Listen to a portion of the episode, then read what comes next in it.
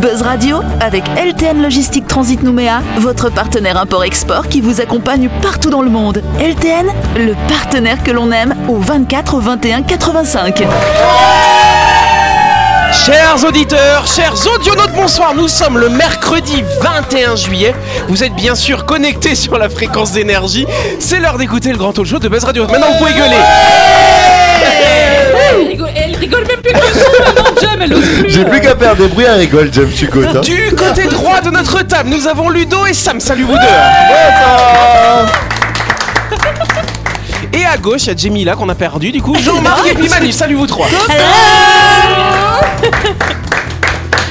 Et donc, vous le savez que chaque semaine dans cette émission, nous recevons un ou une invitée. Cette semaine, notre invité, c'est Alain. Bonsoir Alain. Ça y est, il est avec nous, alors.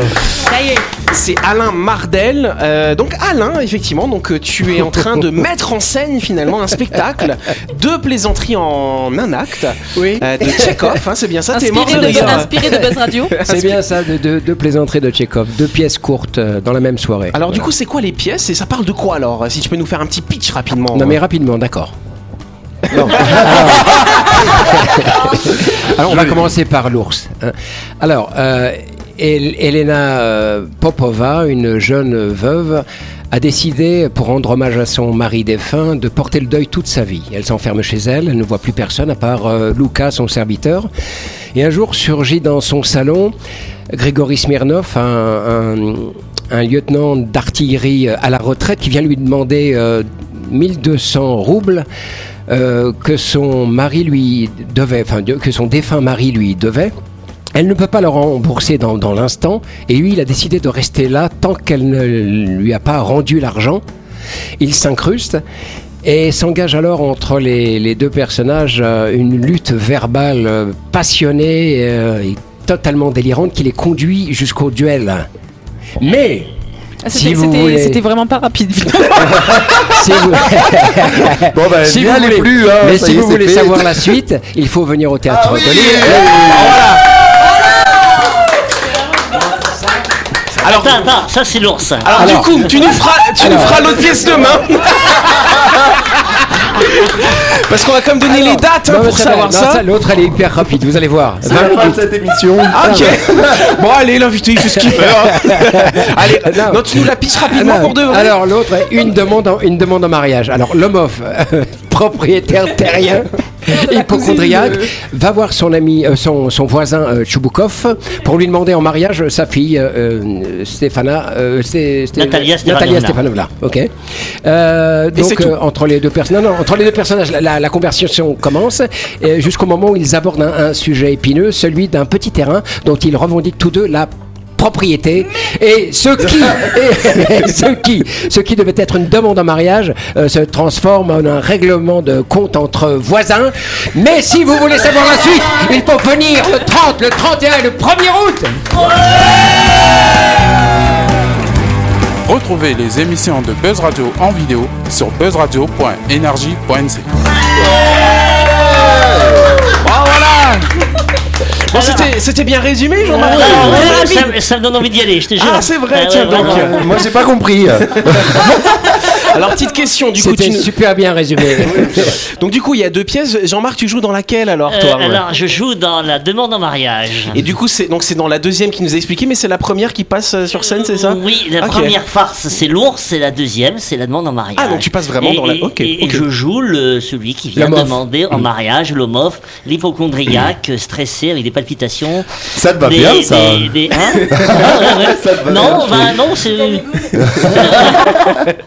Alors d'ailleurs, ce qui est très drôle, je suis allé voir sur le site du théâtre de Lille le pitch. Euh, Donc quand ils parlent de ton personnage, ils ont dit un vieux garçon trentenaire. C'est bien, on t'a rajeuni un petit Oui, peu, oui, c'est sympathique. de toute façon, à l'époque, avoir 30 ans, c'était vieux, hein. Ah, ok, d'accord. Dans cette époque-là. Ça hein. équivaut à, à Donc, 60. euh, hein. ça, ça, ça équivaut à 50 aujourd'hui. Faites pas 60. Mais, ça équivaut à 50 aujourd'hui. Donc, euh, oui, oui, c'est C'était dur avant. Mais, mais, Et donc du coup, pour avoir l'air d'un jeune vieux, euh, du coup, tu as laissé ta petite barbe pousser. Voilà, j'ai laissé pousser un bouc, ça fait très tchécovien. Voilà. Ah oui. Hein D'ailleurs, Ouais, tu ouais. l'entretiens, paraît-il. Tu mets de l'huile je mets dessus. de, hein, je mets voilà. de l'huile de, de l'huile de, de alors de essentielle aussi à voilà et ça nourrit le poil De l'huile à barbe. ça et, et ça le rend brillant et doux et, et, et, Mais je- me sens et je me sens bien On peut poser sa candidature pour Nivea ou Bah, on va faire ça. C'est la première question. Soyez à l'aise avec vos poils. Voilà, c'est ça. En tout cas, euh, on parle pas de poils là cette fois-ci, on parle d'un acte coutumier qui a été signé à Lifou vendredi dernier. Quel était l'objet de cet acte coutumier Euh, c'est euh, pour euh, un nouveau parc pour enfants à chaque fois. Le tout premier. Ouais, là ce serait le premier effectivement. Non, ce n'est pas pour un parc Un, pour enfants. un Oui, ça- aéroport Un aéroport. Maintenant, ils, ils- ils en ont déjà un qui doivent transformer en Non, mais- international. je crois hein. que c'est Oui. pas, c'est pas un acte de paix entre différentes euh, Non, ce n'est tribus. pas un acte de paix, non. Un non. acte de guerre. Non, c'est pas un de guerre non plus. Euh, c'est un lien avec l'environnement. Oui, Jamila. ah, c'est pas par rapport aux rotations euh, touristiques. non, euh, non, non, c'est pas en Est-ce rotation que- Est-ce qu'il y a touristique. des éoliennes de prévues Ouais, non, ce j'allais ne dire, sont hein. pas des éoliennes. Panneaux solaires. Non, C'est c'est en pas les rapport panneaux. avec les animaux Euh, ce n'est pas avec les animaux. Alors, les animaux, c'est la faune, c'est bien ça, hein Oui. Ça a plus un rapport avec la flore, du coup. Ah, mais elle sait pas ce que ça veut dire. Bah si, les, les, les planteurs. Mais c'est la Ils vont faire des plantations. Des plantations. Alors, plantation Avec d'arbres, les on commence à se rapprocher, mais c'est. En fait, euh, non, c'est pas la même. Donc, il faut trouver, bah, du coup, quelle plante, euh, de quelle plante Et- il s'agit pour deviner Ah, la réponse. le pain. Cocotier Le cocotier, non. Le cannabis. Le cannabis, non. Le choucanac. Le choucanac, tiens donc. Non, c'est un grand arbre avec des senteurs un peu bagnon. particulières. Le santal. Le santal. Et donc, du coup, qu'est-ce qu'on va pouvoir faire Faire Des, bois. des, des trucs de santal. Des... Des T'arrêtes, t'arrêtes, tais-toi. T'es toujours en train de piquer les réponses. Des- on va pouvoir exploiter le santal. Exploiter le santal. Bonne réponse de Jem. Voilà. C'est bon, c'est mon moment, ok Oh, le regard qu'elle me jette. Ah ouais. Là, elle a les yeux revolver. hein, Ah, attention. pardon. Non, mais c'est bien, t'as trouvé la bonne réponse. Oui, bah ça va, j'ai pas besoin de ton accord. En tout cas, dans le district de Wedge à Lifou, la coupe du bois de santal est désormais autorisée par un acte coutumier signé par le grand chef du district vendredi dernier. Euh, mais qui dit autorisation de coupe ne signifie pas qu'on va pouvoir faire n'importe quoi quand même. Attention, le santal reste une espèce protégée et son bois précieux ne pourra être exploité que dans certaines conditions.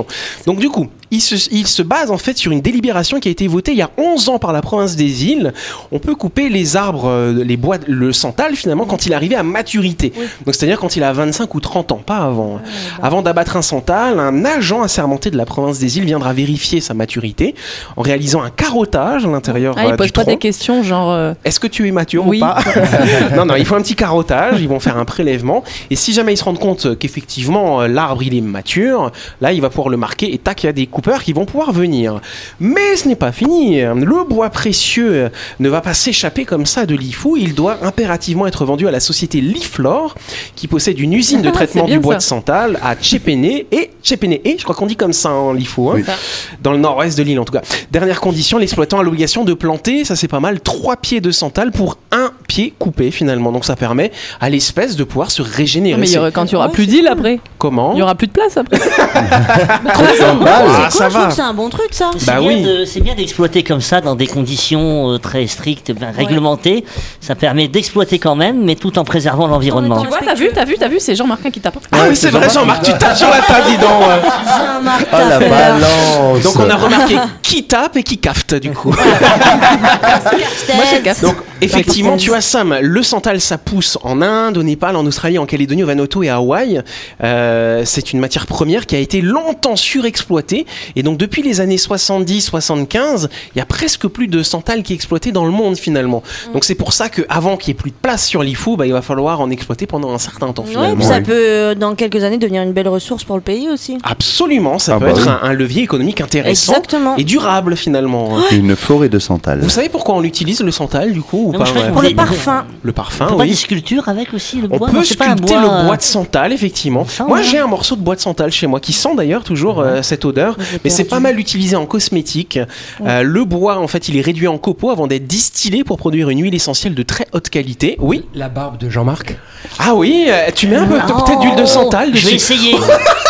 Je vais essayer. Mais t'as pas le droit. Mais ce que j'ai peur, c'est de, de- de décimer toute la plantation de l'IFU avec ma. Mais t'as pas une si barbe. grosse barbe que ça quand même Ça pète. Au Japon, au Japon ils, ils, ils tuent pas les arbres, ils coupent des morceaux et ils laissent repousser. Ah d'accord, ils font des, des- ils gratouillent dessus comme ça Après, t'as des finalement. rojets en fait. C'est ça. Et en fait, Ah, après, t'as en ouais. fait un énorme tronc et t'as des, ben, des centaines de branches en fait euh, qui, qui sont qui C'est comme sont- si tu coupes les qui cheveux coup. repoussent et qu'ils exploitent. En fait, ils tuent pas les ils tuent pas les arbres. Ah c'est pas mal ça Mm. comme technique dis donc. Ouais. C'est pas Bon, mal. et ben on va on va informer le grand chef de l'IFO et on va lui dire qu'il peut peut-être faire ça finalement. Plaît, Essayez en tout cas. Allez on passe à une autre question. hein. Deuxième question. Alors, le Parlement britannique est en train d'examiner un projet de loi qui concerne un certain type d'animal. Et donc, si cette loi passe, que ne pourra-t-on plus faire euh, bah, en, en Grande-Bretagne, du coup, Sam? Enfourner les chèvres. Enfourner les chèvres? Non, enfourner les chèvres. Elle est trop étrange. Alain, de chiens comment? De chiens. Euh, Non, c'est pas par rapport aux chiens. C'est pas. On, pas pour- on pourra plus exploiter les animaux. Euh, alors non, on pourra quand même l'exploiter. euh, c'est un animal en particulier du coup, et, ça, c'est- et, et qu'on mange. hein, comme ça, je vous donne. un- Crocodile. Le crocodile, oui, je mange souvent du crocodile. Mais Oui, ça se mange, le Du crocodile crocodile. En Angleterre. Ça vient de la mer ou de Euh, la... oui, de la mer. C'est à le crabe, le poisson. C'est la baleine. Le Faut arrêter de faire des rouges à lèvres avec. non, c'est pas la baleine. ça. Par contre, Sam, t'as dit un truc intéressant. Euh, le crabe, ça le fait partie de cette catégorie d'animal. Ça, Donc, ça qu'est-ce qu'on pourra plus faire avec les crabes? Alors du coup hein Ah. Ah, les faire cuire, non, les faire cuire vivants. Bonne réponse de Jean-Marc, s'il vous plaît. Mais, mais c'est vrai que ça m'a toujours, ça ça m'a toujours effrayé quand même dans les dans les dans les émissions culinaires, on présente, euh, je sais pas, la langouste ou le crabe, Ah et, ouais. et, et, et pendant que la personne parle, eh ben euh, voilà, on est en train d'ébouillanter un animal, euh, mais sans rien dire. Vrai. Et des fois, moi, ça me ça me scandalise, même si j'adore le crabe. ça, me fait, ça me fait penser à une image que j'avais vue sur internet où euh, là il y a un- où il y a un bah il y a une énorme langouste qui met un bébé dans une casserole avec pour le faire bouillir en fait puis là t'as la le deuxième langouste qui fait c'est quoi ce bruit? Puis euh, en fait c'est le bébé qui hurle il fait ah c'est l'air qui s'échappe de la peau. C'est un peu ça, ouais. Ah mais ça crie ou pas quand on les met Ça fait du bruit ou pas euh? T'entends des fois un petit. Ah quelle horreur. Ça fait ça, ça fait... En tout cas, pour protéger les animaux de la cruauté humaine, un nouveau projet de loi a été proposé au Royaume-Uni. Ce projet concerne les animaux invertébrés, comme les homards, les crabes et les poulpes. Les associations de défense des droits des animaux expliquent que ces animaux sont des êtres sensibles et capables de ressentir la douleur. Il est donc important de les protéger. C'est notamment le cas donc des homards, qui sont généralement ébouillantés vivants avant d'être cuits. En Calédonie, bah, effectivement, on et fait c'est ça pas l'air qui s'échappe de la Et c'est carapace pas l'air qui s'échappe de la carapace. Pour le moment, ce projet de loi n'a pas encore été validé par le gouvernement britannique euh, parce qu'il est en train de consulter l'industrie de la restauration et de l'alimentation afin de savoir si d'autres stratégies pourraient fonctionner pour mettre à mort quand même, hein, parce qu'on va les manger à la fin, mais de manière un peu moins cruelle. Ouais, tu mets, un, tu, tu mets un feu moyen du coup. Alors ce qui est intéressant, ils avaient fait un test. Et pas de sel parce que ça pique les yeux. Ah c'est vrai ça Et tu rajoutes de l'huile, c'est bon pour la peau. Voilà. Alors, ils avaient fait homard. un test quand même euh, pour vi- non un test pour essayer de réduire la souffrance des homards et donc ils leur avaient donné de la marijuana avant de les ébouillanter mais ils se sont rendus compte que ça servait à rien du coup. Stupide. Par contre, les mecs qui ont mangé le homard, ils ont compris. Et il a fait un goût le truc là. Ils sont partis complètement défoncés. Mais- il est marrant c'est Omar Comment on va faire alors faut, faut le tuer, faut le tuer avant de le- l'ébouillanter en fait. Ah visiblement oui. Et comment tu le tues avant de l'ébouillanter C'est Mais toujours c'est la- ça, ils sont en train de réfléchir à Ah. quelle stratégie on fait. Peut-être un couteau que tu rentres entre les deux yeux. Ah ouais. Mais quelle différence, quelle différence entre ça et Non, mais non, Je crois qu'il faut expliquer au crabe que son destin est tout tracé. C'est ça, faut lui parler, faut lui parler au crabe.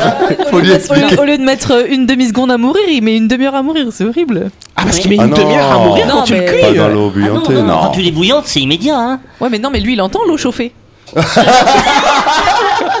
Donc peut-être qu'il faudra mettre le crabe dans une autre pièce pendant que tu fais bouillir la marmite. N'empêche, rappelle-toi dans la- le film La petite sirène, il en chie le crabe hein, pour Ah ouais, s'échapper. Il Sébastien. entend ouais. ses copains crier aussi. Hein. Ouais, Ah. grave. Ouais, ouais. Non, Voilà. enfin bon, c'est c'est- Allez, c'est- c'est la chronique, triste. c'est la chronique. Elle a vu que j'ai mis le doigt sur l'écran, tu sais. Donc effectivement, bah tiens Sam, lance-nous la chronique, tiens donc. Allez, c'est parti pour euh, la chronique. La chronique du jour. Avec LTN Logistique Transit Nouméa, votre partenaire import-export qui vous accompagne partout dans le monde. LTN, le partenaire que l'on aime. Et donc effectivement, vous le savez, chaque semaine dans cette émission, euh, notre équipe hein, vous propose un sujet par jour. Euh, Ce soir, Jean-Marc, tu vas nous parler de quoi alors, cher ami? Ben, je, je vais vous parler du penalty. Le penalty. Ah. Oui, c'est bizarre comme ça, parce que j'ai penalty en j'ai rapport regardé la Coupe d'Europe, là, euh, l'Euro 2020, d'ailleurs, enfin, j'ai pas compris pourquoi on n'est pas dit l'Euro 2021. Enfin bon, je...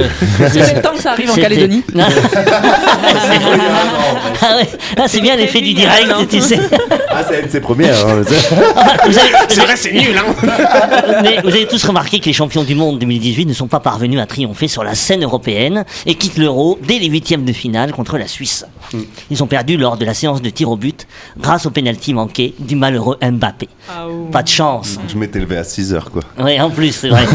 Mais alors, parfois considérée comme une loterie, la séance de tir au but s'avère bien plus prévisible qu'il n'en a l'air. Différentes études menées par des chercheurs du monde entier permettent d'affirmer que la chance n'entre que très peu en compte dans l'exercice. Au contraire, les tirs au but seraient davantage une affaire de considération statistique et psychologique. Donc tu allais voir tout ça alors du coup Oui, oui, tu vois, je- j'ai de quoi m'occuper, tu vois. Je, je- je prends le temps, tu vois, de qui réfléchir. remonte le moral à Mbappé, en fait. Là, le geste le plus déterminant n'a peut-être pas lieu dans la surface de réparation. Une partie de la victoire se dessine dans le rond central, en amont de la séance de tir au but. Ça, je ne savais pas. Dans le jargon, on dit le toss qui veut dire le tirage au sort, effectué par l'arbitre, pour déterminer l'équipe qui doit s'avancer en premier à toute son importance.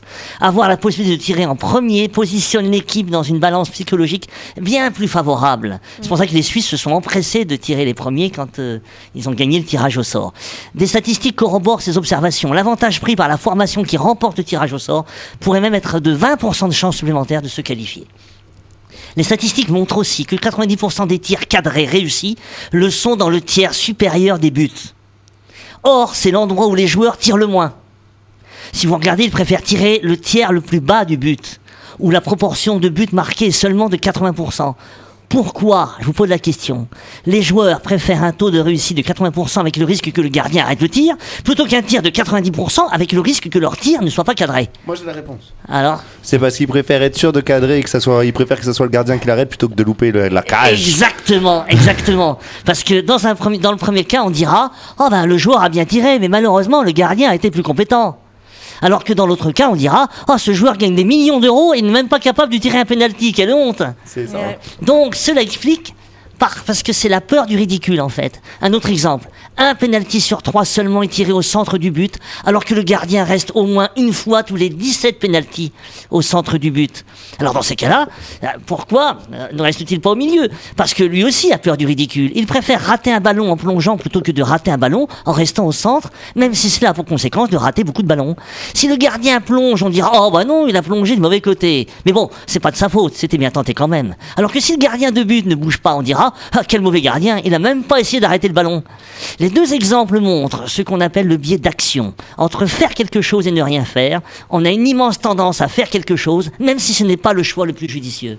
Ouais. Le tir au but Jean-Marc a le doigt levé, faites Ouais. gaffe. Ouais, ouais, Attends, on a non, su- mais en fait, c'est ce que c'est apprend important. des choses, C'est important. ouais, ouais. Le tir au but n'est vraiment pas une loterie, je vous le confirme. Des résultats de plusieurs recherches sur le cerveau ont mis en évidence une signature cérébrale de l'échec. Si le joueur a une tendance à trop penser à l'avenir, aux conséquences de son tir, il se distrait de sa tâche. S'il verbalise trop les instructions pour guider ses propres gestes, s'il cogite sur la tâche, les automatismes acquis se dégradent et les mouvements du corps sont perturbés, ce qui contribuerait à expliquer la moindre précision du tir. Les joueurs à la renommée mondiale, plus que les autres, risquent de marquer, manquer leur tir au but, et la pression sur eux est décuplée. Puisque leur tir est scruté.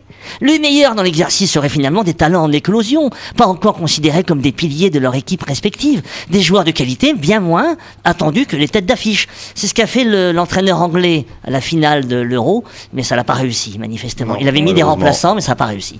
Le temps laissé entre le coup de filet de l'arbitre et la frappe peut également avoir son importance dans le dénouement de la rencontre. Une course d'élan très rapide et révélatrice des footballeurs qui portent au bout de leurs pieds la possible défaite de leur équipe. C'est ce qu'a fait Mbappé. Il a tiré en une seconde, alors que euh, Bogba, il a tiré en 4-5 secondes. euh, C'était même plus que ça, je crois qu'il a pris entre 15 et 20 secondes avant Ah de tirer. oui. ouais, ouais, Ouais. ouais. L'hé- L'héritage des anciennes compétitions ont aussi un impact sur le mental des joueurs. Le sélectionneur anglais, Gareth Southgate, a dû prendre le problème à bras le corps et faire travailler ses joueurs sur l'exercice pour enrayer la malédiction outre-Manche. Quatre éliminations au tir au but lors des matchs à élimination directe entre 90 et 2006. Le mauvais sort continue puisqu'ils ont perdu au tir au but en finale de l'Euro la semaine dernière contre l'Italie. La France devra elle aussi se pencher avec sérieux sur cet héritage et s'interroger sur ses deux derniers échecs, celui en finale de la Coupe du Monde de 2006 contre l'Italie où Zidane avait donné un coup de boule à Maserati, je crois. Oh, ça, on, s'en fiche, mais ouais. Et, et- et comme la récente déconvenue à Bucarest face aux Suisses. Si on parle encore de loterie, c'est que l'on n'est pas encore assez renseigné sur le sujet. Désormais, et ça n'est que mon avis, même si je ne suis pas entraîneur, dans la préparation des tournois, la France devra regarder cet historique, utiliser les statistiques, la psychologie et se préparer davantage pour les séances de tir au but. J'ai dit ça, je dis rien. J'aime. J'adore. Mais du coup, on a gagné? En fait, on parlait de quoi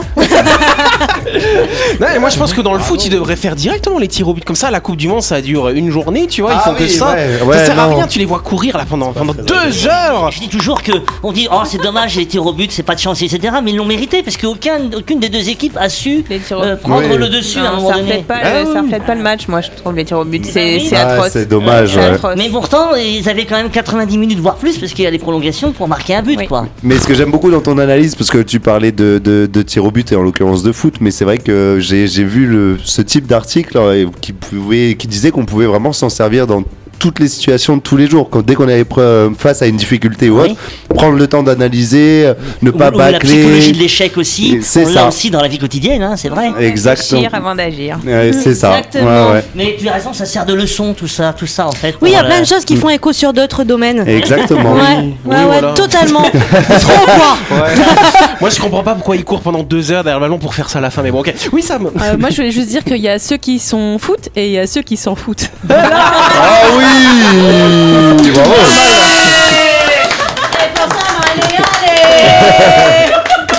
Non, mais moi j'ai appris surface de réparation, rond central, le TOS. J'ai appris plein de choses du coup. Hein. Bah écoute, oui, mais Par contre, tu m'as pas défini, hein, la Par contre, je vous ai pas parlé, et je reviendrai peut-être vous parler de l'historique du penalty. D'accord. Qui a inventé le penalty et comment ça s'est passé. Et ça, c'est très intéressant, vous verrez. Ah, parce qu'ils n'arrivaient jamais à finir les matchs, donc ils se sont dit, bon, il faut qu'on trouve une astuce. Non, parce que tu sais que, rien que pour dire ça, il y a eu des morts dans la surface de réparation. Ils ont Oui. tiré la courte Il y a paille des-. Parce qu'en en fait, avant, on pouvait faire n'importe quoi. Mais la défense, la défense au départ, ils faisaient ce qu'ils voulaient. Ils mettaient des mains, ils, ils tapaient même les joueurs qui voulaient marquer le but. Ah bon Donc, voilà. Et donc, maintenant, c'est pour ça qu'on appelle la surface de réparation. faut réparer le, le- le préjudice que l'équipe attaquante Et il y a des a subi. avocats, tout ça? Mais en Non, fait, non, allez, non. c'est la Et donc, voilà, mais, mais je vous en parlerai la prochaine fois. Et je suis absolument pas fan de foot. C'est étonnant. C'est vrai en plus. Mais Ah, c'est je trouve bien. ça sympa. Donc tu as un œil neutre du coup. Oui, et neuf. Très bien. En tout cas, c'est la fin de cette émission. Merci à vous de nous avoir suivis. N'oubliez pas que Buzz Radio, c'est tous les soirs à 18h30 sur l'antenne d'énergie. On fait un tonnerre d'applaudissements rapidement pour Alain. Alain, il revient demain. Pour nous parler de sa pièce de théâtre. On vous souhaite de passer une bonne soirée. Merci à vous.